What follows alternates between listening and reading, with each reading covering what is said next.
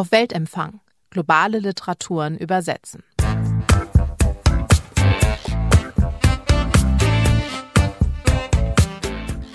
Willkommen zu einer neuen Folge des Literatur- und Übersetzungspodcasts von Litprom. Wir reden hier einmal im Monat über das Übersetzen von globalen Literaturen und heute geht es um Glory von Noviolet Bulawayo. Und über dieses Buch rede ich mit Jan Schönherr. Er ist Übersetzer aus dem Englischen, Französischen, Italienischen und Rumänischen und hat Glory ins Deutsche übertragen. Hallo Jan. Hallo Sonja. Außerdem ist Ines Laufer mit dabei. Sie ist promovierte Literaturwissenschaftlerin, Buchhändlerin und meine Jurykollegin beim Weltempfänger, der alle drei Monate von Litprom herausgegeben wird und auf dem Literaturen aus dem globalen Süden empfohlen werden. Hallo Ines. Ja, hallo Sonja. Danke für die Einladung. Ja, ich freue mich sehr, dass ihr beide hier seid. Mein Name ist Sonja Hartel und bevor wir ins Gespräch einsteigen, sage ich wie immer noch was zu der Autorin und äh, das Buch. No Violet Bulawayo wurde am 12. Oktober 1981 in Cholocho im Westen von Simbabwe geboren. Sie ist in Bulawayo aufgewachsen, hat dort auch die Schule beendet und ist dann in die USA gegangen, wo sie letztlich einen Master an der Cornell University gemacht hat. Und 2013 erschien erschien ihr erster Roman, der hat den deutschen Titel Wir brauchen neue Namen. Und der stand als erster Roman einer schwarzen Autorin vom afrikanischen Kontinent auf der Shortlist des Man Booker Preis. Und auch Glory stand auf dieser Shortlist 2022. Und um dieses Buch wird es ja gehen. Und äh, der Handlungsort ist ein fiktives Land namens Jidada, wie es so schön heißt, mit einem da und noch einem da. Und das wird seit 40 Jahren von dem alten Pferd und seinen Getreuen von der Jidada-Partei regiert. Sie haben einst die Unabhängigkeit von den kolonialistischen Besatzern erkämpft, aber mittlerweile ist Jidada durch Korruption, Skrupellosigkeit und Egoismus zu einem sehr armen Land geworden. Aber das alles hat nicht dafür gesorgt, dass das alte Pferd die Macht verloren hat, sondern das äh, geschieht jetzt durch die Ambitionen seiner Ehefrau, das ist die Eselin Marvelous, die sich daran macht, seine Nachfolgerin zu werden. Und äh, daraufhin wenden sich seine Getreuen gegen ihn und äh, stürzen ihn. Und zu dieser Zeit kommt nun auch die Ziege Destiny zurück in ihre Heimat, um ihre Mutter zu besuchen und sich vergangenen Traumata zu stellen. Das ist so ganz grob die Handlung von dem Roman, aber da werden wir sicherlich noch darauf zu sprechen kommen. Und dieses, wie ich finde, wirklich tolle Buch stand im Sommer 2023 auf dem Weltempfänger. Ines, was hat dir an dem Buch gefallen? Ja, also sehr viel hat mir an dem Buch gefallen und ähm, vor allem finde ich, dass man gleich auf den ersten Seiten wahnsinnig ähm, reingezogen wird in diese Erzählung oder ähm, noch viel stärker, dass einen die Sprache ähm, gleich umhaut. Und damit ist der das Lob auf den Roman natürlich auch gleich an, an den Übersetzer Jan Schönherr. Denn ich glaube, es ist gar nicht so einfach, diese ja bemerkenswert rhythmische, singende Sprache äh, von der einen in die andere zu retten. Es sind zum Teil sehr, sehr lange Sätze da drin, die aber nicht, wie das Deutsche ja das wahnsinnig gut kann, so in hypotaktischen Monstren irgendwie verschwindet, wo man am besten mit dem Stift nebendran sitzt, um zu begreifen, was sich jetzt auf was bezieht, sondern diese Sprache reißt einen mit und ist völlig klar, obwohl diese Sätze eben so lang sind. Ich weiß gar nicht, ob ich ähm, äh, diesen Anfang vielleicht mal kurz ähm, vorlesen kann, um das irgendwie ein bisschen zu illustrieren oder ob das zu lange dauert. Ich mache das jetzt einfach mal ganz kurz. ähm, also es geht los mit äh, diesen Sätzen. Das ist der erste Abschnitt. Als der Vater der Nation keine Minute vor 15.28 Uhr endlich bei den Feierlichkeiten zum Unabhängigkeitstag eintraf, hatten die seit den Morgenstunden auf dem Jidada Square versammelten Bürger das Warten bereits dermaßen satt, dass sie allein mit ihrem Frust ganz Chidada in Schutt und Asche hätten legen können, wäre Chidada nicht Chidada gewesen. Aber das Land der Farmtiere war eben doch Chidado, Tolukuti Chidada mit einem da und noch einem da. Und an diesen simplen Sachverhalt auch nur zu denken, sorgte bei den meisten Tieren dafür, dass ihre Gefühle so tief drin behielten wie ihre Gedärme und so weiter und so fort. Also es geht gleich so sehr singend, sehr, ja, also wahnsinnig rhythmisch los und das hat mich ähm, von Anfang an wahnsinnig begeistert. Wir haben also einerseits dieses Sprachkunstwerk, das Buch entfaltet dann aber eben auch eine politische Dimension, die nicht, die, die minder wichtig ist. Und äh, wie war es bei dir, Jan? Wie war dein erster Eindruck, als du das da ja noch englische Manuskript vor dir hattest? Ganz ähnlich, wie das Ines eben beschrieben hat. Ich möchte ganz kurz noch äh, vorausschicken, dass wir brauchen neue Namen. Hashtag Name the Translator, damals noch Miriam Mandelko übersetzt hat, nicht ich. Äh, als ich dann aber das Manuskript von Glory bekommen habe, ja, wie gesagt, ging es mir wie Ines. Ich war sofort hingerissen von der Sprache, von diesen Bildern, die da drin auftauchen. Da wusste ich noch gar nicht so viel darüber, was da inhaltlich passiert, aber die Sprache hat mich sofort gepackt. Ja also ich war oder ich bin immer noch sehr hingerissen äh, von diesem Buch. Ich schätze No Violet Bulawayo ohnehin und als Autorin und äh, ich finde auch dieses Buch ist so böse, so komisch, so bitter, aber eben auch erzählerisch sehr fein und clever gemacht und sie arbeitet da so auf ganz vielen Ebenen und ich muss auch sagen, auf einer ganz persönlichen Ebene habe ich noch nie mit einer Ziege so sehr mitgelitten wie mit Destiny. Also die Ziege Destiny, finde ich, wird so im Lauf der Erzählung, vielleicht kommen wir darauf nochmal zurück, ist ähm, wie, so ein bisschen wie das alter Ego dieser, dieser Autorin. Ne? Also in den Interviews mit Bulawayo hatte ich irgendwo gelesen, dass sie tatsächlich ursprünglich ein Sachbuch geplant hatte, aber in diesem Sachbuch nicht fassen konnte. Und man hat fast den Eindruck, dass sie von der Sprache selbst so überrannt wird, also als wie wenn das Erzählen, die Literatur über sie gekommen ist, wie an, also diese Erzählung hat Destiny dann irgendwann diesen Auftritt am Tag der Vergessenen und ähm, vergisst sich quasi auch. Also äh, man versucht sie von der Bühne noch zu holen, aber sie muss erzählen, sie muss erzählen von diesen Traumata und wird auch von diesem Erzählen überrannt. Und also das finde ich eine ganz spannende äh, Parallele irgendwie und ähm, gleichzeitig, also passiert uns als Leser das ja auch, dass wir von diesen Erzählungen ähm, überrannt werden. Also diese, diese Figur Destiny ist sehr ähm, sehr interessant, also auf sehr vielen unterschiedlichen Ebenen in der Geschichte, aber auch wenn man den, die Autoren mit reinnimmt ins Boot. Ja, und dass, dass wir so überrannt werden, und zwar in einer sehr kontrollierten Weise überrannt mhm. werden, finde ich, das merkt man bei dem Buch auch. Das ist nicht, also man, man merkt, dass die Autorin sehr genau weiß, was sie getan hat. Und Jan, ich zumindest habe auch den Eindruck, du wusstest sehr genau, was du getan hast. Und was, was mich interessieren würde, ist, wie bist du an die Übersetzung herangegangen? Also erstmal ist das schön, wenn der Eindruck entstanden ist, dass ich wusste, was ich getan habe. äh, ich weiß nicht, ob ich das immer so genau wusste. Wie bin ich da rangegangen? Ich habe zuallererst mal, als die Anfrage kam, mir schon mal überlegt, was ich eigentlich mit diesem also in dem Buch gibt es ja so allerhand Neologismen, ne? aber es gibt ja vor allem auch dieses, diese, dieses Chidada ist bevölkert von Tieren und da gibt es männliche und weibliche Tiere, die dann im Original Male und Female genannt werden. Und da habe ich mir gleich schon mal den Kopf darüber zerbrochen, was ich eigentlich damit machen könnte. Da fiel mir auch noch auf, dass es sich ja eigentlich von Animal ableitet. Und in einer früheren Fassung hat Bulawayo das tatsächlich an einer Stelle auch mal mit Y geschrieben und dann so richtig deutlich gemacht, später dann nicht mehr. Und ich wusste, äh, okay, mit den anderen Neologismen, die dann so ab und zu mal vorkommen, da kann man schon immer sich irgendwas einfallen lassen, aber bei was, was sich so durch das Buch durchzieht, da muss ich mir, muss ich eine Lösung finden, mit der ich halbwegs leben kann, noch bevor ich überhaupt zusage. Denn wenn ich die nicht finde, dann brauche ich mich da gar nicht erst dran zu setzen. Und ich habe es dann so gelöst, wie ihr es gesehen habt, mit dieser Verlautschriftlichung von Männchen und Weibchen, die dann hoffe ich, ähnlich zu so, einer, zu so einem Verfremdungseffekt beiträgt, sich dann aber auch irgendwann so ein bisschen, in die man sich aber irgendwann noch so ein bisschen einliest. Ne? Also die dann irgendwann nicht weiter auffällt, ähnlich wie das im Original mit dem Male und Female auch passiert. Und ansonsten war natürlich wahnsinnig wichtig, der, diesen, diesen, diesen Ton, diesen Rhythmus zu finden. Und das war was, was ich als Übersetzer, glaube ich, auch erstmal gelernt habe, wie wichtig Rhythmus gerade bei so langen Sätzen sind, wie Ines sie gerade geschildert hat.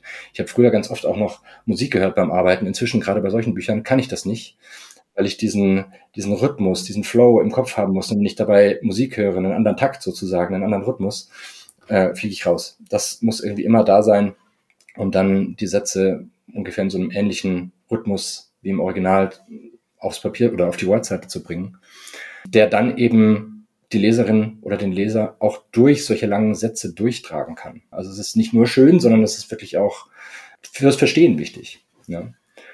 Und da habe ich mir jetzt keine Strategie zurechtgelegt oder sowas, wie ich damit umgehe, sondern habe mir ne, für solche Dinge, die immer wieder vorkommen, ähm, auch wie dieses selbst Stock- und Steinwissen, ne, ähm, die, die Bescheid äh, wissen, sagen und so weiter. Äh, da dann zwar irgendwann immer Sachen überlegt, die habe ich dann hin und wieder später auch nochmal angepasst, wenn ich gemerkt habe, dass es an anderen Stellen nicht so gut funktioniert. Sonst aber im Wesentlichen versucht, mich einfach in diesen Ton einzuschaukeln, ja, und äh, den so langsam in mir zu finden und im Deutschen zu reproduzieren.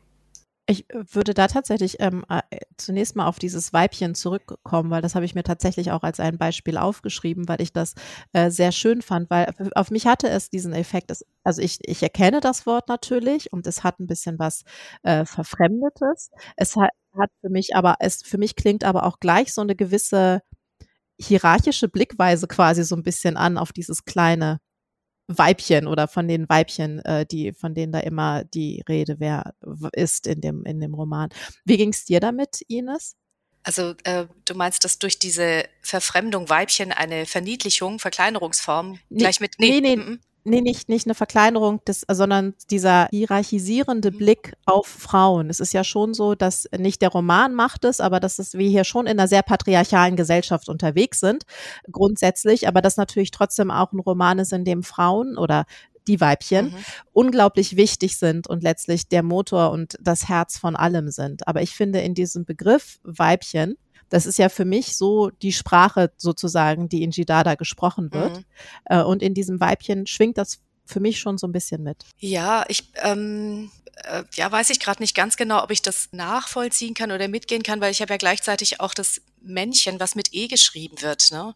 Also insofern ging es mir, also wie ich jetzt gerade deine Frage erstmal fälschlich verstanden habe, so dass beides ein bisschen kleiner gemacht wird, ähm, als es eigentlich ist und so eine kleine ähm, Verfremdung drin ist. Aber ich finde auch tatsächlich diese, diese kleinen Verschiebungen wahnsinnig spannend. Also es weiß, ich hoffe, das ist kein Druckfehler, sondern wirklich so, dass dieses erste Weibchen der Nation Marvelous dann ja auch nur mit einem L geschrieben wird, ähm, die ihre Doktorarbeit schneller geschrieben hat, als man Doktor sagen kann. Also was dann in diesem Marvelous natürlich dann, also allein rechtschreibmäßig dann schon wieder ganz spannend wäre. Ich weiß nicht, ob das im Original so ist. Es dürfen ja auch Rechtschreibfehler auftauchen, aber selbst das, also das sind so, so Kleinigkeiten, die, wenn man dann nochmal drüber liest, denkt, wow, wie, wie toll, also wie fein ist da ähm, irgendwie gearbeitet. Und klar, also im, im Lauf des Romans, wo die, äh, Dissidenten, die Oppositionellen immer wichtiger werden, wo in dieser kurzen Zwischenzeit der, der Hoffnung nach der Absetzung Mugabes, also dass vielleicht sich tatsächlich im Land was ändert, diese äh, Ziege Destiny aus dem Exil zurückkommt, werden die Frauen immer ähm, wichtiger ähm, und sind diejenigen, die Erinnerungen aufrechterhalten und die vielleicht ähm, ja auch im Sinne der Oral History irgendwie Landesgeschichte noch mal ganz anders schreiben. Und ja, also insofern, na klar, das ist ein, ein, ein sehr wichtiger Punkt, ähm, dass in dieser patriarchalen Gesellschaft jetzt eine andere Erzählung gewählt wird, mindestens ab der, ab der Hälfte des Romans. Aber ich habe das jetzt in diesem Wort Weibchen durch diese Andersschreibung noch nicht angelegt gesehen. Ich, ich glaube, dass das tatsächlich was ist. Also es freut mich, Sonja, wenn du das Gefühl hattest, dass das auch im Deutschen irgendwie rüberkommt. Ich glaube aber, dass hier vielleicht in der Übersetzung leider wirklich ein bisschen was verloren geht, dass das stärker ist wirklich mit dem Male, Female, Animal, mit diesem Comics. Mhm. Äh, auch weil dieses Mel dann, ähm, das taucht ja auch auf in, in, im Original in Wörtern wie personally statt personally und so weiter. Ja? Kann man sich jetzt drüber mhm. streiten, ob das jetzt so toll ist, auch im Original. Ich habe es in der Übersetzung dann nicht übernommen, was im Deutschen nicht so gut funktioniert hätte. Aber äh, da wird dieses Mel ja eigentlich fast schon zu sowas wie einem generischen Maskulinum. Ja, also mhm. hat schon dann auch wirklich sprachlich mehr Gewicht im Vergleich zu Female, was dann eben eine, ne, es gibt Animal, dann gibt es die Males und dann noch die Females, die man nochmal besonders benennen muss, ja. Äh, also das würde ich sagen, ist im Original tatsächlich stärker zu sehen. Und den zweiten äh, Aspekt, den du ja auch schon angesprochen hast, das ist der Rhythmus, den man finden muss. Aber wie machst du das dann äh, in deiner Arbeitsweise, Jan? Übersetzt du und liest du das dann irgendwie nochmal laut vor oder, oder wie, also wie findet man den? Hm, das ist, glaube ich, immer ein bisschen unterschiedlich. Bei manchen Texten wie auch diesem würde ich sagen, dass ich relativ schnell, würde ich den Rhythmus einfach im Ohr, im Kopf habe. In anderen Fällen, wie zum Beispiel ähm, Jack Kerouac, äh, Desolation Angels, Engel der Trübsal, was ich übersetzt habe, ähm, da habe ich mir Aufnahmen angehört von Kerouac, wie er selber seine Texte vor, vorträgt, um so ein bisschen besser in, ins Ohr zu kriegen, naja, wie er das eben selber macht, wie das bei ihm klingt und habe dann versucht, die ja im Ohr zu haben. Ansonsten aber ja, lese ich mir durchaus auch immer wieder wenigstens Passagen laut vor. Also in diesem Fall nicht das ganze Buch, das habe ich auch schon gemacht, sowas, aber, äh, aber wenigstens ja Passagen, gerade so wichtige Passagen, so Passagen, die so auch im Original schon so eine besondere Kraft haben. Da, die lese ich mir dann im Deutschen gerne nochmal vor, um wirklich zu hören, auch ob sie klingen, wie sie klingen sollen. Diesem Fall, wenn ich da ganz kurz mit diesem Vorlesen einhaken kann, also äh, oder darf ich äh, tatsächlich hatte ich bei diesem Roman wie schon so lange nicht mehr den Eindruck, wie traurig es ist, dass äh, das Lesen zu einer einsamen und stillen Angelegenheit geworden ist. Ähm, das war ja nicht immer so. Allerdings ist das einsame Lautlesen, dann fast würde das bei diesem Roman auch nicht reichen. Man müsste da schon die Familie oder noch viel mehr Leute einspannen, weil das, also das ist ja auch dieses unglaublich reichhaltige dieses Romans, diese unglaublich vielen, vielen Stimmen, die da sind und vielen Stimmen und Tonlagen. Ja, und es ist ja interessanterweise auch so, dass Bulawayo selbst sagt, sie hatte beim Schreiben die Stimme ihrer Großmutter im Ohr, die ihnen als ja. Kinder früher Geschichten erzählt hat. Ja, also das, mhm. Da steckt schon auch irgendwie eine orale äh, Erzähltradition mit drin. Und das äh, betrifft übrigens auch die Tiere, weil die Großmutter wohl gerne Tiergeschichten erzählt hat. Äh, und auch das ist ein Grund, äh, aus dem Bulawayo sich dafür entschieden hat, das auch in diesem Buch so zu machen. Äh, neben dem Grund übrigens, ähm, Ines, du sprachst vorher schon an, dass sie ursprünglich mal vorhatte, ein Sachbuch zu schreiben. Dann hat sie sich irgendwann äh, in Richtung Satire verlegt. Dabei fiel ihr aber schnell auf, dabei wurde ihr schnell klar, dass die Realität einfach viel zu absurd ist. Und wenn sie das alles einfach, wenn sie dann eine Satire draus machen will, das, das geht eigentlich so gar nicht. Ja, das ist schon alles an sich, zu, die Realität ist zu satirisch. Ja? Und äh, deswegen hat sie das Ganze auch noch in diese, in diese Tierwelt verlegt, um es noch ein bisschen weiter zu verfremden. Und es ist ja wirklich interessant. Also auch das steckt in diesem Male, Female, Animal drin. Ich habe es vorhin Verfremdungseffekt genannt. Es ist aber ja auch so eine, so eine Art, ja, so eine Zwischenwelt zwischen Menschheit und Tierreich zu erzeugen. Ja, diese Males und Females Males äh, sind keine Menschen, aber auch keine Tiere, sondern irgendwas dazwischen. Sonst könnten sie einfach Male und Female sein. Ähm, das finde ich auch so einen ganz interessanten Zugriff. Übrigens, die Animals hatte ich am Anfang in der ersten Fassung der Übersetzung auch noch lautschriftlich verfremdet, um ne, diesen Zusammenhang klar zu machen. Da haben wir uns im Lektoratsgespräch mit dem großartigen Lektor Simon Lörsch von Surkamp dann aber dagegen entschieden, weil das im Deutschen zu verfremdet hätte, fanden wir, und ja, wenig gewonnen wäre und viel verloren, einfach an Textfluss und äh, Also was hattet ihr da ursprünglich gedacht? T-I-I-R. Ah, also auch okay. lautschriftlich verfremdet, mhm. aber das sah dann einfach zu komisch aus, immer so dieses kurze Wort. Mhm. Ja, und dann auch mal tierisch und so. Mhm. Mhm. Ja. Aber das stelle ich mir auch insgesamt äh, schwierig vor, abzuwägen, wie viele von, von diesen ja, Spielereien damit, dass es Tiere sind, letztlich übersetzt werden. Denn es gibt ja, es gibt ja einfach großartige, kleinere Momente, wenn sich dann die, die, die Führungsebene der Jidada-Partei, das sind ja alles Pferde. Und wenn dann beschrieben wird, wie sie sich auf ihre Hinterhufe begeben oder so, oder auch wenn die, ähm, die Macht wird auch erhalten von den Defenders. Es ist eine Gruppe von Hunden, von unterschiedlichen Hunden. Und da wird ja auch immer wieder mit, äh, ja, mit Eigenschaften dieser Tiere gespielt und das dann zu entscheiden, also, also was wird übertragen und wie wird es übertragen, oder? Ja, auf jeden Fall. Also es gibt diese, diese Szenen, wo auch Bulawayo sehr klar tierisch wird, zum Beispiel die als der Nachfolger des alten Pferds, das etwas jüngere Pferd Tuvi, sich mit einigen Kommandanten dieser Defenders trifft, äh, die da also den, den Putsch aushecken. Und die begrüßen ihn dann auf Hundeart und beschnüffeln ihn und rammelt, einer rammelt ihm sogar das Bein und so weiter. Also da werden sie sehr klar einfach Hunde, ja. An anderen Stellen ist das auch im englischen Original subtiler, nicht ganz so, nicht ganz so stark aufgetragen. Vor allem ähm, dann, wenn die Geschichte richtig dramatisch bis tragisch wird. Da tritt diese, treten diese satirischen und tierischen Elemente so ein bisschen stärker in den Hintergrund und wirken dann da, wo sie kommen, vielleicht sogar noch krasser. Und ich habe äh, auch da am Anfang noch ein bisschen erstmal ausprobiert, das ein bisschen stärker aufzudrehen. Dann auch solche Dinge gemacht wie statt im Handumdrehen, im Huf umdrehen und so weiter, um ne, so diese, dieses Tierische daran noch so ein bisschen stärker herauszustellen. Und auch das haben wir dann am Ende eher wieder ein bisschen zurückgedreht. Ja, aber ich finde es da immer ganz gut, erstmal ein bisschen vielleicht mehr zu machen, was man dann wieder beschneiden kann, als den Text schon in der Übersetzung gleich zu zähmen. Und also eins von meinen, von meinen äh, Lieblingsworten in dem ganzen Roman ist tatsächlich die Deckschwester. weil ich, also so wird ja äh, insbesondere über die Eselin Marvelous gesprochen und das ist halt für mich auch so ein Punkt, da steckt halt diese ganze Despektierlichkeit, mit der auf sie geguckt wird, insbesondere von den anderen alten Pferden und jüngeren Pferden ja. schon drin. Äh, wie bist du darauf gekommen? Oh, das weiß ich gar nicht mehr genau. Also im Englischen ist das ja Edgetail ne, wo auch drin steckt, äh, irgendwie was Anzügliches, Sexuelles und ähm, Unmoralisches und so. Und ich habe, glaube ich, über verschiedene Alternativen nachgedacht, an die ich mich jetzt gar nicht mehr erinnere, bin dann aber irgendwo einfach über das despektierliche Wort, äh, das man über lesbische Frauen manchmal hört, Leckschwester gestolpert und habe gedacht, ah, Moment, bei Pferden, ne, Tieren spricht man von Decken. Habe ich dann auch gefragt, kennt man das überhaupt? Ist das hinlänglich bekannt? Ähm, ich hoffe ja. Und habe das dann eben entsprechend umgebastelt.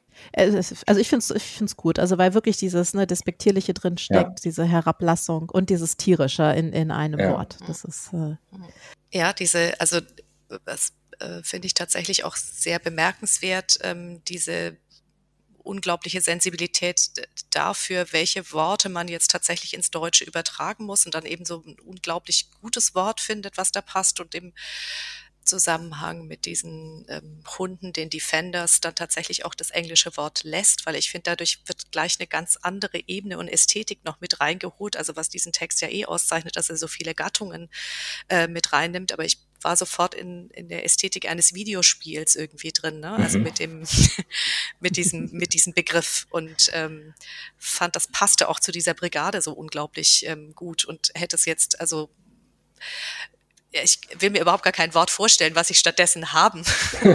also was stattdessen hätte da stehen können, weil das Defenders einfach so fantastisch ist. Aber mir ist es halt im Laufe des Lesens dann aufgefallen, super, das bleibt einfach auf Englisch stehen. Ja. Äh, ja, nicht nur auf Englisch bleibt so einiges stehen, sondern wir haben ja, ja auch äh, also verschiedene andere ähm, äh, Begriffe, die einfach so stehen geblieben sind. Und das prominenteste ist sicherlich das äh, Tolokuti, das immer wieder ähm, genannt wird, das immer wieder in den Sätzen vorkommt. Gab es da mal Überlegungen, das zu übersetzen oder stand da für dich von vornherein fest, das bleibt so? Da war für mich von vornherein klar, dass das muss bleiben. Also das ist ja auch für englische Leserinnen ungewöhnlich, ja, und dann darf es das ruhig auch für, für Deutsche sein. Und ja, das ist auch dann gar nicht so schlimm, finde ich am Ende, dass man nicht genau weiß, was es heißen mhm. soll. Ähm, ich habe irgendwann ein Interview mit Bulawayo gesehen, wo sie gefragt wurde, was es denn nun bedeutet. Und sie hat nur gegrinst und meinte, ja, wer das rausfinden will, der findet es schon raus. Ja, und, äh und hast du es rausgefunden? Ich habe nämlich so ein bisschen rumrecherchiert ja. und fand das gar nicht so einfach. Was hast du denn rausgefunden? Naja, also das Spannendste fand ich tatsächlich, also das auch nochmal zu ihrem ähm, Stilmix und Gattungsmix, was ja so wahnsinnig toll ist, dass das zur Zeit der ähm, äh, des Putsches äh, tatsächlich unglaublich viele äh, Memes gab, also über, über Twitter mit diesem Hashtag Tolokuti. Äh, ich habe mir die auch so ein bisschen angeguckt, bin darüber aber auch nicht ähm, jetzt wirklich klüger geworden, was eine klare Festschreibung bedeutet. Genau, und sehr viel weiter bin ich nicht gekommen. Irgendwo tatsächlich äh, stand, glaube ich, auch eine mehr oder weniger genaue Übersetzung irgendwie, aber auch die hat nicht ähm, sehr viel zur Erhellung beigetragen, deshalb habe ich es auch gleich wieder vergessen. ja, so also ganz genau lässt es sich wohl auch nicht übersetzen. Es ja, bedeutet eigentlich wohl sowas wie, soweit ich das rausfinden konnte, ich habe auch äh, irgendwie wenigstens verschiedene Online-Ressourcen äh, angezapft, um auch mir so ein bisschen wenigstens dieses Ndebele zu erschließen, was ja auch an, an vielen anderen Stellen immer wieder vorkommt. Und einfach ne, auch im Englischen stehen gelassen wird sozusagen, beziehungsweise einfach so hingeschrieben wird, auch wenn ein Publikum in den USA oder England das genauso wenig versteht, zumindest größtenteils wie die meisten Leute hier. Aber Tolokuti heißt wohl so viel wie, ja, da schau, äh, hier hast du's und siehe da. Kann, ich glaube, es gibt nicht so das eine deutsche Wort, mit dem man es greifen kann. Aber was ich spannend finde, schon im Englischen, und ich hoffe, dass es auch im Deutschen so ist, irgendwann weiß man's irgendwann, irgendwann weiß man schon, was das, was das zu bedeuten hat und liest es einfach so mit. Ja.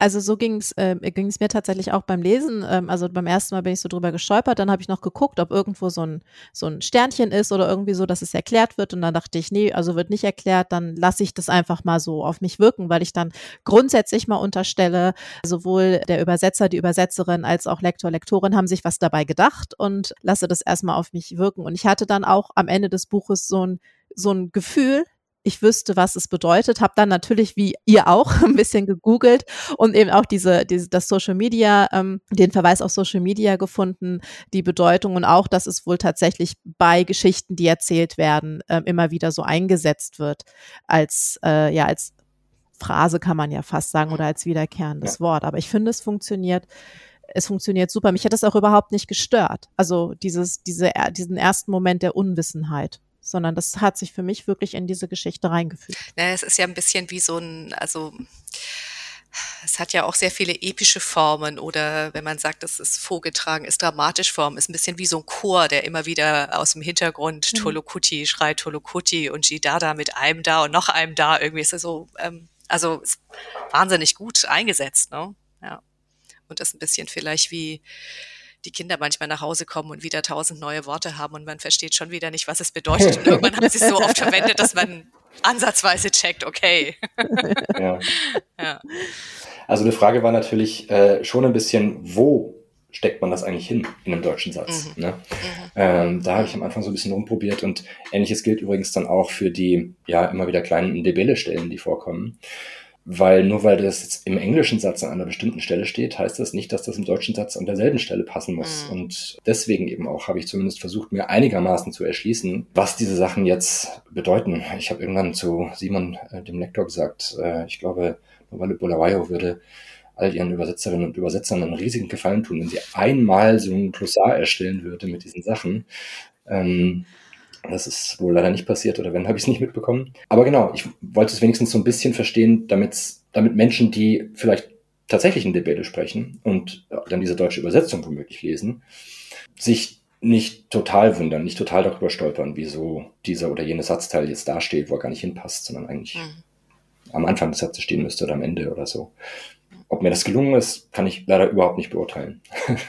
Das ist ja grundsätzlich äh, auch so eine Frage, äh, die bei so einer Übersetzung immer mitschwimmt. Also gerade bei, bei ähm, einem Text wie, wie Glory, äh, wie, also du, du musstest sicherlich über Simbabwe recherchieren, ja. unterstelle ich jetzt einfach mal. Also wie, wie viel Recherche steckt, steckt dahinter und wie recherchierst du das überhaupt? Ja, recherchieren gab es dazu einiges. Also zum einen natürlich schon, weil dieses ganze Buch jetzt in einem fiktiven Land spielt, das aber ja doch ähm, sehr deutlich an die jüngere Geschichte Zimbabwes angelehnt ist und an die Kultur und so weiter dieses Landes, von dem ich vorher wenig bis gar nichts wusste. Und das betraf zum Beispiel auch solche Dinge wie im Englischen ist dann immer wieder die Rede von Sorcerers. Und ich wusste nicht, was mache ich damit eigentlich? Sind das Hexer, Zauberer, Heiler, weiß man's? In dem Fall habe ich jetzt äh, glücklicherweise einen Afrikanisten, den Herrn Professor Schönhut, gefunden, der sich damit sehr gut auskennt und mir helfen konnte, mir erklären konnte, dass man das auf gar keinen Fall über einen Kamm scheren darf, dass Hexer und Heiler eigentlich sowas wie natürliche Gegenspieler äh, sind. Die Heiler sind die Guten, die Hexer sind die Bösen, die irgendwelche Flüche ausstoßen und so weiter und so fort. Das hat im Englischen gar keine Rolle gespielt, im Deutschen aber plötzlich schon. Ne? Und äh, da hat mir dann jemand geholfen. Das ist immer wieder gut, wenn man Leute anruft. Die freuen sich meistens auch sehr. weiß nicht, wenn man im Spielcasino anruft und fragt, wie heißen denn die Leute, die bei euch die Roulette-Tische überwachen oder so. Ich bin literarischer Übersetzer, kommt gerade in einem Roman vor oder auf der Rennbahn oder so. Habe ich schon angerufen. Das ist auf jeden Fall immer sehr hilfreich. Und ansonsten natürlich auch dieses wunderbare Internet, äh, von dem ich immer gar nicht weiß, wie Menschen eigentlich übersetzen konnten, bevor es das gab. Ja. Also da findet man im Zweifel halt einfach ganz schnell ein Bild von irgendeinem Platz in Zimbabwe oder ähm, dergleichen. Finde zum Beispiel auch Fotos von Nagagwa, dem Nachfolger von Mugabe, auf dem man ihn mit diesem Schal sieht, der bei In Glory dann als der Schal der Nation auftritt, ja, und sieht dann, das ist ganz offensichtlich eine direkte Anspielung auf eine reale Gegebenheit. Und ja, wie gesagt, ich, ich wusste vorher wenig bis gar nichts von Zimbabwe und da gab es viel zu recherchieren. Äh, wie wie ging es denn dir, Ines? Also wusstest du, waren dir diese Anspielungen auf Simbabwe von vornherein klar? Nein, also das ist ähm, tatsächlich so. Man kommt natürlich im Lauf des Romans immer mehr rein, aber ich musste tatsächlich auch diese Sachen nochmal nachlesen. Und dann ist es natürlich so, dass es also für Leute, die sich mit dieser Geschichte auskennen, ist das ähm, offensichtlich, ne? diese äh, politische Dimension. Aber für mich war das tatsächlich Anlass, sich damit nochmal ein bisschen genauer zu beschäftigen auch diesen Goku Harundi-Massaker äh, irgendwie nochmal nachzulesen, zu gucken. Also die ja tatsächlich auch namentlich genannt werden, so wie ja auch, ähm, ich glaube, der Nachfolger Mugabes tatsächlich auch immer wieder als Krokodil äh, bezeichnet wird und ja. auch äh, die Entscheidung, das Ganze ins Tierreich zu verlegen, offenbar, habe ich zumindest gelesen, äh, während der Zeit des Putsches die Bevölkerung selbst ähm, benutzt hat, also die, die äh, Regierungsmitglieder als äh, Tiere bezeichnet hat. Insofern, wenn man äh, mit der Geschichte nicht vertraut ist, muss man ein bisschen recherchieren, aber das ist ja schnell getan sozusagen. Ne? Also insofern finde ich schon auch die politische Dimension sehr, sehr wichtig. Es ist aber ja auch so, dass ja auf der einen Seite man durch dieses Buch tatsächlich was über Zimbabwe lernen kann, obwohl es in Chidada spielt. Es auf der anderen Seite sich aber ja selbst in der Handlung am Ende von der Geschichte Zimbabwes, von der tatsächlichen Geschichte Zimbabwes löst und auch durch diese Verlagerung in ein fiktives Land ja einfach eine allgemeingültige, mhm. äh, einen allgemeingültigen Wert bekommt. Und es ist ja wirklich ganz erstaunlich, wenn man diese Geschichten liest äh, über das alte Pferd und Destiny, die eben die Geschichten von Robert und Grace Mugabe sind, dann äh, sind die eigentlich auch nicht anders als die Geschichten von Nikolai und Elena, Elena Ceausescu beispielsweise. Ja, also mhm. diese Geschichten mit diesen Diktatoren, das wiederholt sich irgendwie, wird immer wieder durchgespielt an verschiedenen mhm. Orten der Welt. Das heißt, man kann dieses Buch lesen als ein verschlüsselt, als ein Schlüsselroman über Simbabwe sozusagen, aber eben auch ganz allgemein als eine Geschichte über diktatorische Herrschaft, über äh, das Leid, das dadurch in der Bevölkerung entsteht, über Perspektiven aus sowas auszubrechen und ja, obendrein ist es dabei ja auch noch einfach unglaublich lustig, muss man ja sagen, obwohl es um sowas geht. Ja. ja, es ist, es ist total lustig und ähm, also ich glaube gerade in dieser ähm, in diese Entscheidung für eine Satire, also wir verwenden ja hier ganz verschiedene, ganz viele verschiedene Worte, weil es eben so ein Gattungsmix ja. ist. Aber in dieser Entscheidung für die Satire ist, also ist ja diese Wendung, wie du sagst, die der Roman bekommt, ähm, fast schon vorgezeichnet, muss man sagen, weil diese oppositionellen Dissidenten, die immer stärker werden, sich ermächtigen können und ähm, sich über die Machthaber lustig machen können. Ich glaube tatsächlich, dass da ähm, schon ein politischer ähm, Wille irgendwie dahinter steht von Bulawayo, diesen Roman jetzt zu veröffentlichen und in dieser Form zu veröffentlichen, weil dieses Jahr ja auch wieder Wahlen anstehen und sie quasi wie diese Ziege aus dem Exil eine Satire schreibt und versucht, äh, die Opposition quasi zu stärken. Also dass man äh, in dieser Form, also literarisch, den ersten Schritt ähm, vollzieht, sich zu ermächtigen und sich einer ähm, ja, diesen, diesen, äh, dieser Partei, dieser Diktatur zu widersetzen. Was ich interessant finde, ist aber, dass die positive Zukunftsperspektive, die am Ende äh, entworfen wird, sich dann ja gerade nicht aus Satire und nicht aus Lachen ergibt, mhm.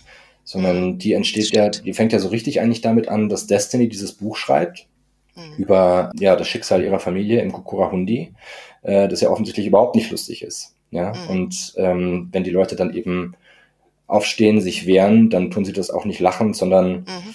ja, an einer Stelle sogar schweigend, interessanterweise, mhm. ne? an, an einer ganz zentralen Stelle.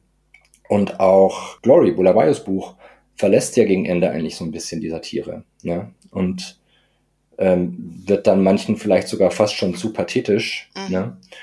Ähm, aber das fand ich ganz interessant. Also dieses, die, diese Art von doppeltes aus, doppelter Ausstieg aus, aus dem Satirischen. Ne? Mhm. Ähm, ich glaube, das ist mir auch erst neulich im Gespräch mit jemandem sehr bewusst geworden, dass, also, das war in einem anderen Podcast tatsächlich, ähm, ich lese was, was du nicht liest, wenn ich das mal kurz äh, promoten darf hier. äh, was du auch liest, Entschuldigung, so heißt es. Wo Fabian Imlinger meinte, äh, sie hat eigentlich das Gefühl, das sind fast zwei verschiedene Bücher. Und ich glaube, das ist nicht so ganz falsch und hat aber auch seinen, seinen inneren Grund wieder in in diesem einen Buch. Ja, aber dass sie die Stimme erheben können, hat, glaube ich, schon mit dieser ja, mit dieser Ermächtigung am Anfang zu tun, also ja. mit dieser, mit diesem, ähm, mit diesen, mit dieser Satire. Ja, also es kriegt sicher einen anderen Ton. Ich finde allerdings tatsächlich diese Erzählung der Mutter, was der Familie angetan wurde in diesem Massaker, ja. ist erstmal in der Mitte so ein Solitär. Ja. Und dann ähm, kommt noch mal ein bisschen die Satire und dann geht's am Ende noch mal äh, in diesen anderen Ton rein. Also ich würde schon als ein Buch sehen. Es mhm. liegt aber vielleicht auch daran, dass als ich es äh, gelesen habe, war ich irgendwann an dem Punkt, wo ich dachte, ja, okay, ich habe es jetzt verstanden. Also es ist bissig, es ist witzig und dann ändert aber der Roman quasi seinen Ton und dann, dann wird es, geht es auch immer stärker um, um Traumata und Trauer und sowas alles. Und ich finde, dass, ich weiß gar nicht, ob ich jetzt sagen würde, es ist so eine direkte Unterstützung ähm, der Menschen in Simbabwe. Es ist für mich schon auch so eine Art Teilnahme an den mhm. Protesten mhm. und an den, an den Versuchen, ein anderes ähm, Regime zu finden. Und dass dann am Ende weicht sie nicht nur von, von der Realität in Simbabwe immer stärker ab, sondern sie zeigt halt auch irgendwie, dass es so zwei verschiedene Räume der Auseinandersetzung gibt. Nämlich einmal das, was virtuell stattfindet, mhm. auf äh, verschiedenen Social-Media-Plattformen, wie sich die Menschen dort austauschen. Und das passt ja auch sehr schön, dass sie sich, ähm, als Mugabe tatsächlich abgesetzt wurde, auch da äh, auf Social Media so stark ausgetauscht haben und diese Tiere gewählt haben. Aber es gibt halt immer noch diese Realität, in dem Fall in Jidada. Und die ist halt immer noch genauso brutal und genauso repressiv, wie sie vorher war. Und damit kriegt es auch so ein, ich würde sagen, utopisches Moment. Ja. Auch mhm. dieses, dieses Ende. Sie, sie zeigt einen Ausweg. Aber wenn man das jetzt nun wieder an die Realität in Simbabwe zurückbindet, dann weiß man ja auch, dass dieser Ausweg zumindest aus der Perspektive von Deutschland aus noch sehr weit weg scheint. Und ich fand das Ende, also ich kann verstehen, dass man sagt, das Ende ist ein bisschen pathetisch. Ich habe auch in einem Interview wurde es mit so einem Hollywood-Ending äh, verglichen. Ich, ich habe es beim Lesen als unglaublich, als unglaublich wohltuend tatsächlich empfunden, weil es einfach diese Perspektive auf einen Wandel eröffnet. Ja, fand ich auch, ging mir genauso. Und insbesondere dann wirklich mit diesem Schlusskapitel, als die Kinder zu Golden Maseko, dem wie auch immer Freund, Geliebten von äh, Destiny kommen, der eben Maler ist und wollen, dass er ihnen eine Fahne malt für das neue Chidada und ihm dann erklären, mhm. was alles drauf soll. Das ist ja eine unglaublich schöne, auch lustige mhm. Szene, mhm. ja, und anrührende Szene. Ja, und es ist dann auch nochmal die, äh, die äh, Genossin, die Henne, ja, ähm, die, äh, ja. Genau, äh, die auch nochmal einfach so einen kleinen Shootout kriegt dann äh, am Ende. Ja. Ähm, das hat mir auch sehr gut gefallen.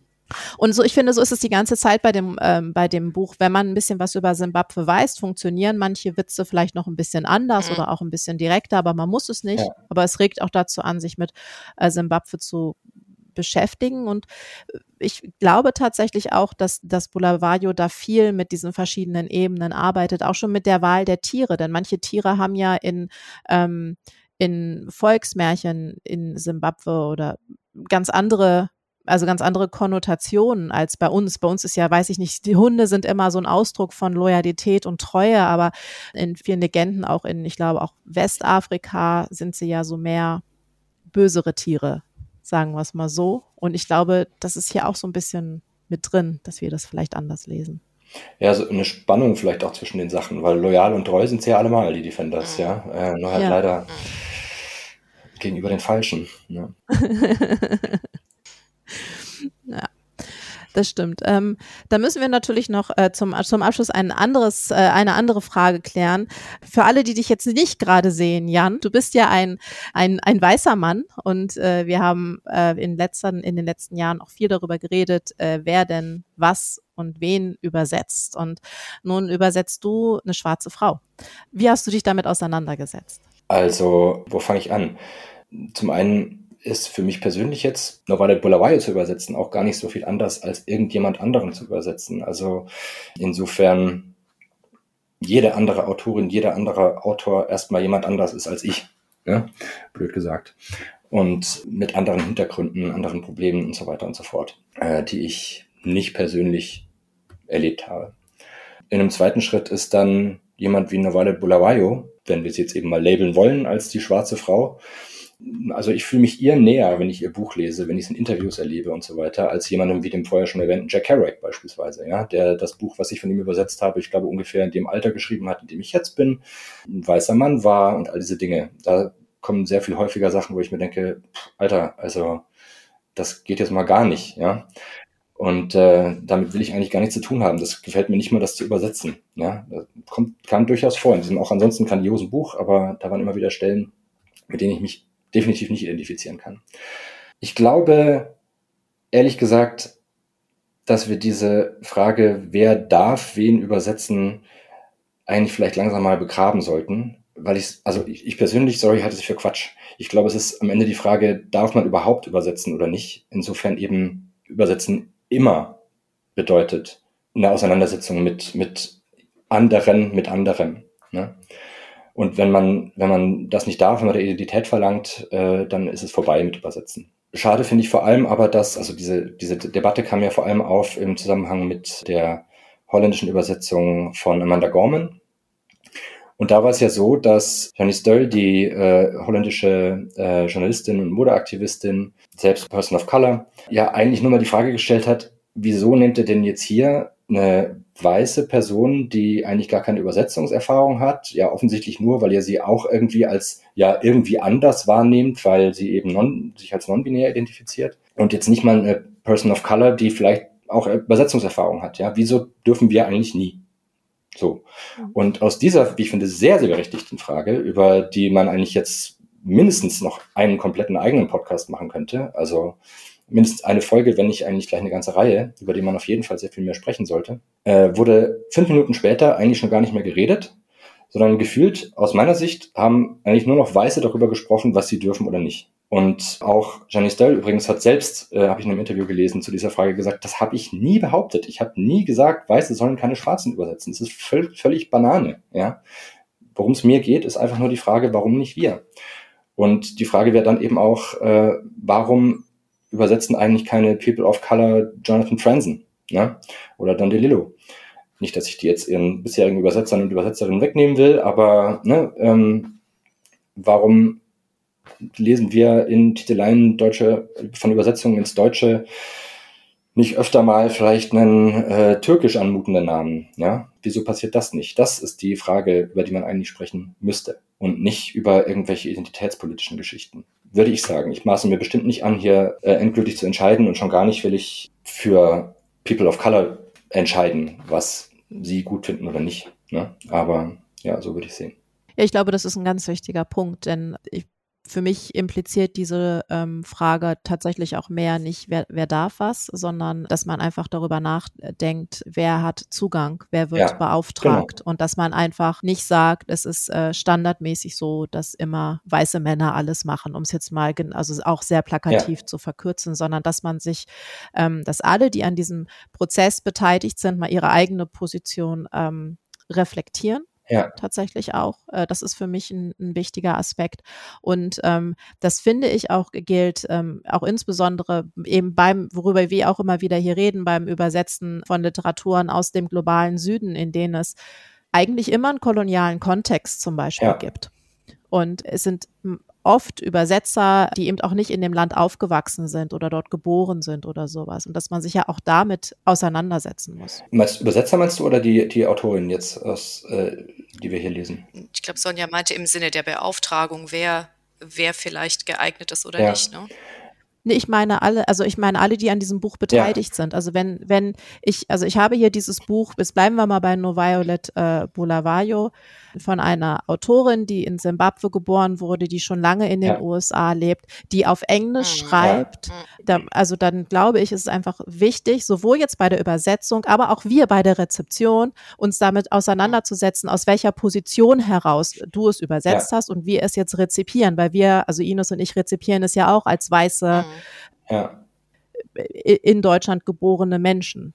Und das, glaube ich, ist einfach der wichtige Punkt.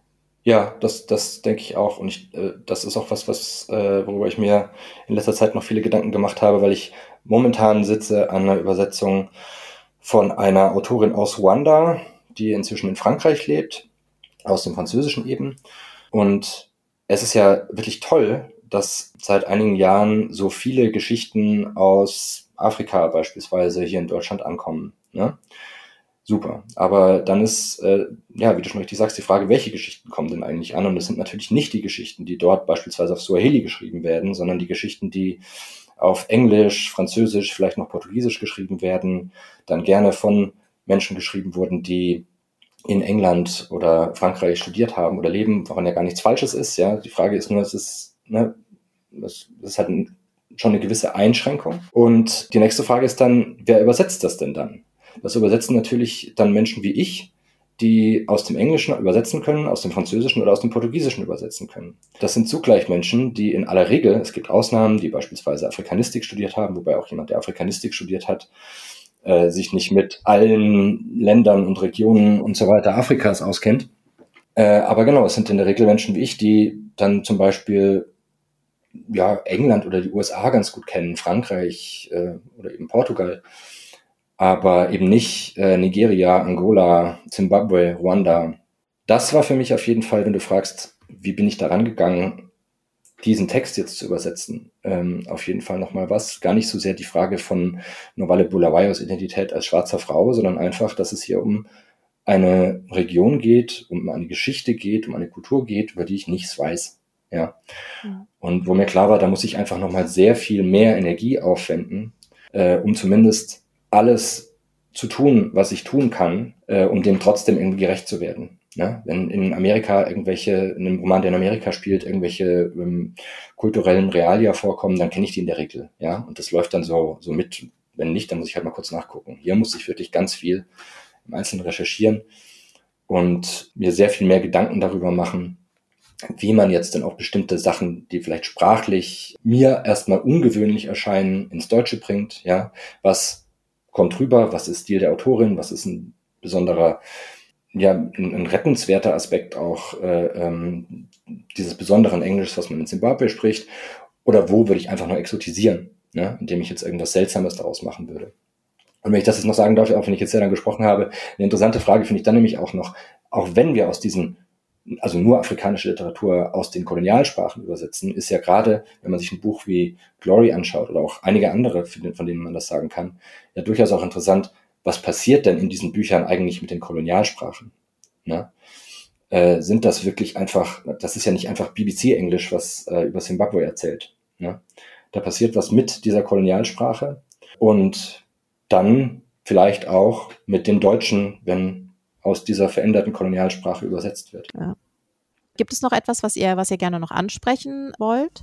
Nein, ich bin, also wie gesagt, ich habe es, glaube ich, ja auch schon ein paar Mal wiederholt. Ich bin von diesem Formenmix so wahnsinnig ähm, geflasht, auch diese ganzen biblischen Anspielungen, epischen Anspielungen. Äh, wir haben Twitter drin, wir haben äh, Interviews drin. Also es ist einfach, es ist ein wirklich ein unglaublich ähm, toller Roman auf sehr vielen Ebenen, allerdings mit der Einschränkung, dass wir jetzt gar nicht wissen, wie verwestlicht dieser Blick jetzt auch wieder auf ähm, äh, Zimbabwe da ist. Ja, genau es gab jetzt ein Feature bei Deutschlandfunk mhm. Kultur, warum gerade so viele schwarze Autorinnen mhm. übersetzt werden. Und da ging es auch unter anderem um, um äh, No Violet Bulawayo. Und da wurde halt unter anderem auch ähm, an der Rezeption kritisiert, dass immer nur Orwell herangezogen mhm. wird ähm, mhm. als, als mhm. Vergleich. Und ich finde den Vergleich, also ich kann, ich, ich verstehe auch aus journalistischer Sicht, warum dieser Vergleich herangezogen mhm. wird. Ich finde auch, er ist, er greift zu kurz weil es auch ein bisschen untergräbt, was, äh, was No Violet hier macht. Also eben gerade diese erzählerisch, erzählerischen Register, mhm. den Tonwechsel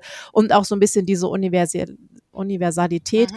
die Jan auch äh, irgendwann im Gespräch gesagt hat. Es geht auch um Diktaturen und zwar nicht nur um Diktaturen auf dem afrikanischen ja. Kontinent, sondern man kann das auf jede Diktatur überall auf der Welt, also auf jedes totalitäre Regime beziehen. Ja. Und das geht dann immer durch diesen Vergleich mit mhm. Orwell, wird das so ein bisschen mhm. unterminiert, mhm. wie, wie vielschichtig das ist. Mhm. Finde ich. Und aber No Violet Bulawayo hat auch schon selber gesagt, dass sie auch an Orwell gedacht hat. Ja. Also das ist auch, dass sie an Orwell gedacht hat, dass sie aber auch eben an eine Geschichte gedacht hat, die ihr, glaube ich, ihre Großmutter immer erzählt hat. Und ich glaube, diese verschiedenen Rezeptionsebenen sind angelegt in dem Buch. Das ist quasi mit einkalkuliert, gerade ja. von einer Autorin, ja. die in Simbabwe ja. aufgewachsen ist und jetzt in den USA genau. lebt. Aber vielleicht will ich mir auch nur meine eigene Rezeption schönreden. Das kann natürlich auch sein. Nein, ich glaube, das ist auch, also sie, sie ist ja, äh, sie, sie, hat ja auch in den USA studiert und natürlich hat sie Orwell gelesen und ähm, äh, sie bezieht sich ja auch auf literarische Vorbilder aus Zimbabwe, ne? nicht nur auf orale Traditionen, auf literarische Vorbilder aus Südamerika. Und mhm.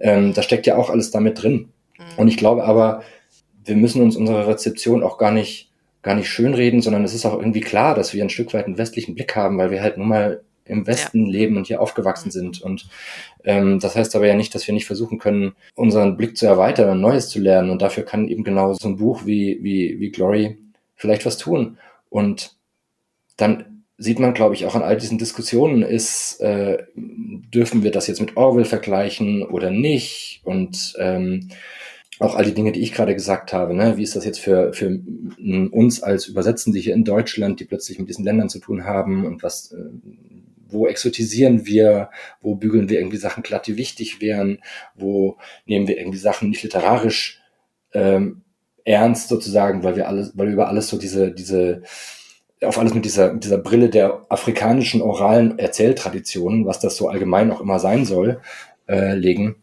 Ähm, ja, dass wir da einfach noch eine ganze Menge zu tun haben und an uns arbeiten können und, und lernen können. Ne? Und ich glaube, solange man das macht, ist es schon mal, ist es schon mal schön. Das ist ein wunderschönes Schlusswort, das nehme ich doch direkt. Vielen Dank an euch für das schöne Gespräch. Ich danke. Vielen Dank für die Einladung. Danke dir, Sonja. Danke dir, Jan. Das war sehr erhellend. Und äh, vielen Dank auch an alle, die uns zugehört haben. Wenn es euch gefallen hat, dann abonniert diesen Podcast, bewertet ihn, empfehlt uns weiter. Und wir sind auch zu erreichen für Kommentare, Feedback und Fragen unter litprom.buchmesse.de. Und all diese Informationen stehen natürlich auch in den Show Notes. Dieser Podcast wird gefördert vom Deutschen Übersetzerfonds im Rahmen des Programms Neustadt Kultur der Beauftragten der Bundesregierung für Kultur und Medien. Und wir hören uns wieder in einem Monat. Bis dann.